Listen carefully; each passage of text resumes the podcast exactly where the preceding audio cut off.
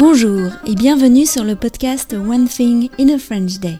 Aujourd'hui, vendredi 11 novembre 2022, la commémoration de l'armistice de la Première Guerre mondiale, cet épisode, le numéro 2181, s'intitule La Samaritaine au bonheur des dames. J'espère que vous allez bien et que vous êtes de bonne humeur. Je m'appelle Laetitia, je suis française, j'habite près de Paris et je vous raconte au travers de ce podcast un petit bout de ma journée. Vous pouvez vous abonner pour recevoir le transcript, le texte du podcast par email sur onethinginafrenchday.com. Recevoir le texte seul coûte 3 euros par mois. Vous pouvez aussi choisir la version enrichie de notes et souvent de photos pour 5,90 euros par mois. La Samaritaine bonheur des dames. Ah, vous vous souvenez que Marilyn et moi sommes allés à la Samaritaine, notre dernier grand magasin parisien, mais que j'avais décalé l'épisode à cause de la découverte en bas de chez nous d'une bombe datant de la Seconde Guerre mondiale. Je reconnais que ça faisait un peu breaking news, mais l'événement était inattendu pour nous. Il est donc temps de reprendre le cours de notre visite. Nous avons visité le printemps, les galeries Lafayette, le Bon Marché, le BHV.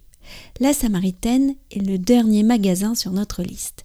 Il est temps, enfin aussi, d'évoquer l'écrivain du XIXe siècle qui parla si bien des grands magasins, Émile Zola.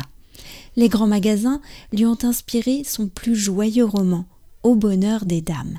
Pour l'occasion, il avait imaginé, avec le futur architecte de la Samaritaine, justement, un magasin fictif. L'écrivain, à l'époque, tentait de sortir d'une dépression. Il a donc décidé de s'offrir un moment de bonheur avec la rédaction de ce roman. Le bonheur, je crois que c'est toujours ce que tentent d'offrir les grands magasins de nos jours, la profusion, les couleurs, le choix, la découverte, l'inédit. En tout cas, Marilyn et moi avons pris beaucoup de plaisir à aller dans les grands magasins avec vous. Mais ne perdons plus un instant. Direction la Samaritaine. Coucou Marilyn. Coucou tout le monde. Alors, bon, je crois que c'est pas notre magasin préféré. On vient de sortir la, de la Samaritaine. On a fait un tour. C'est un magasin qui a rouvert il n'y a pas très longtemps. Il a été fermé par contre pendant très longtemps. Et c'est un des grands magasins mythiques de Paris. Euh, mais là, moi je sais que Pietro a acheté son lit à la Samaritaine quand il est arrivé à Paris. Mais bon, là, je crois qu'il ne trouverait plus de lit. Hein.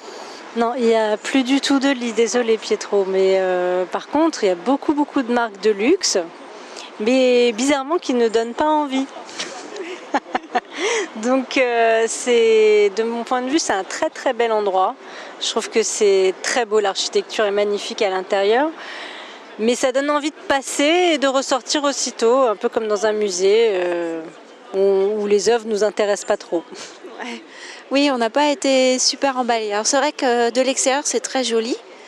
Euh, bon là on est devant le bâtiment euh, principal. Ça vaut le coup de monter tout en haut, de voir la, la, fresque des pans qui date euh, de quelle année, Marilyn? 1907. Voilà, donc c'est une, une fresque d'époque qui fait le tour du, de, bah de, du haut de la Samaritaine, de la Verrière. Et c'est vrai que c'est très joli, c'est très art déco. D'ailleurs, toute la Samaritaine est un bâtiment très art déco avec du fer et tout. On ne serait pas surprise de retrouver un peu de Gustave Eiffel euh, derrière tout ça.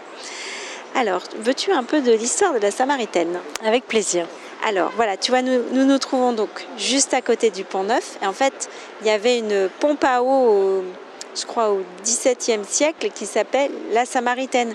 Et en fait, l'eau de la Seine était pompée. Les auditeurs qui ont suivi le podcast cet été connaissent cette fontaine puisque le pont neuf était un des, une des réponses à une des devinettes euh, de cet été. Et donc euh, en fait le, créateur de la Samaritaine qui lui travaillait au départ euh, sur le pont neuf, travaillait dans un calico, c'est une espèce de tente sous laquelle il vendait des objets. Il s'appelait Ernest Cognac. Et euh, donc il a, il a eu l'idée, comme il s'entendait bien avec un cafetier, euh, de louer son arrière-salle pour en faire un petit magasin. C'est comme ça que ses affaires ont commencé. Et il s'est beaucoup inspiré d'ailleurs quand il a créé la Samaritaine du couple de monsieur et madame Boussicot qui eux étaient à la tête du bon marché. Parce que la Samaritaine, euh, elle date de 1870. Je pense que c'est un des plus anciens avec, euh, enfin des plus récents par contre, pardon, avec euh, les Galeries Lafayette. Voilà, c'était une entreprise qui était assez paternaliste. Donc il y avait une maternité qui, était, qui faisait partie du groupe et une maison de retraite à Rueil. Écoute, il se trouve que tu sais que je fais de la marche nordique. Et en fait, jusqu'à la Toussaint, on est dans la forêt de Saint-Cucufa, à Rueil-Malmaison. Et devine quoi, tous les dimanches, je passe devant cette euh, maison de retraite euh, de Rueil.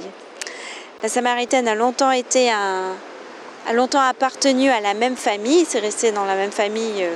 Et puis là, ça appartient au groupe LVMH, donc d'où sans doute un peu cette orientation euh, luxe euh, dont tu nous parlais. Voilà. Alors quel serait ton, ton classement, toi? On a, fait, on a fait beaucoup de grands magasins. Oui, alors moi, mon classement, ce serait en première position le BHV, que j'ai adoré et je vais y retourner. Ensuite, les Galeries Lafayette pour son côté catalogue de mode, euh, des tendances que j'ai beaucoup aimé aussi. Ensuite, le printemps, puis la Samaritaine. Et toi, Laetitia? Alors moi je pense que comme toi, le BHV en 1, les Galeries Lafayette en 2, j'ai bien aimé le bon marché, donc je le mettrai en 3. Et euh, le printemps ensuite, et en dernier, ouais, la Samaritaine. La Samaritaine, ça vaut le détour, euh, remarque peut-être avant le printemps, parce que on est quand même au bout du pont neuf, le quartier est super, il y a plein de magasins. L'architecture est plus marquante et plus typique euh, que celle des, du, printemps, ouais. C'est vraiment un magasin euh, à part euh, de tous ceux qu'on a visités. Ainsi se termine notre visite euh, des grands magasins. Un grand merci Marilyn de m'avoir accompagnée dans ces visites interminables des grands magasins. On a tout vu, on connaît. Hein. On a tout vu et j'ai adoré passer encore du temps avec toi Laetitia et avec vous les auditeurs. Et j'ai beaucoup aimé ce moment. Merci beaucoup. À bientôt. À bientôt. Ah oui, la visite des grands magasins restera un très bon souvenir. Encore merci Marilyn de ta joyeuse présence à mes côtés. One Thing in a French Day, c'est fini pour aujourd'hui. Je vous retrouve avec grand plaisir la semaine prochaine pour un nouvel épisode du podcast. D'ici là, je vous souhaite un très bon week-end et si vous avez envie de m'envoyer un message, voici mon adresse email frenchday@gmail.com. N'hésitez pas aussi à faire connaître votre avis sur ce podcast, qu'il soit bon ou mauvais, sur votre application de podcast. À très bientôt. Au revoir.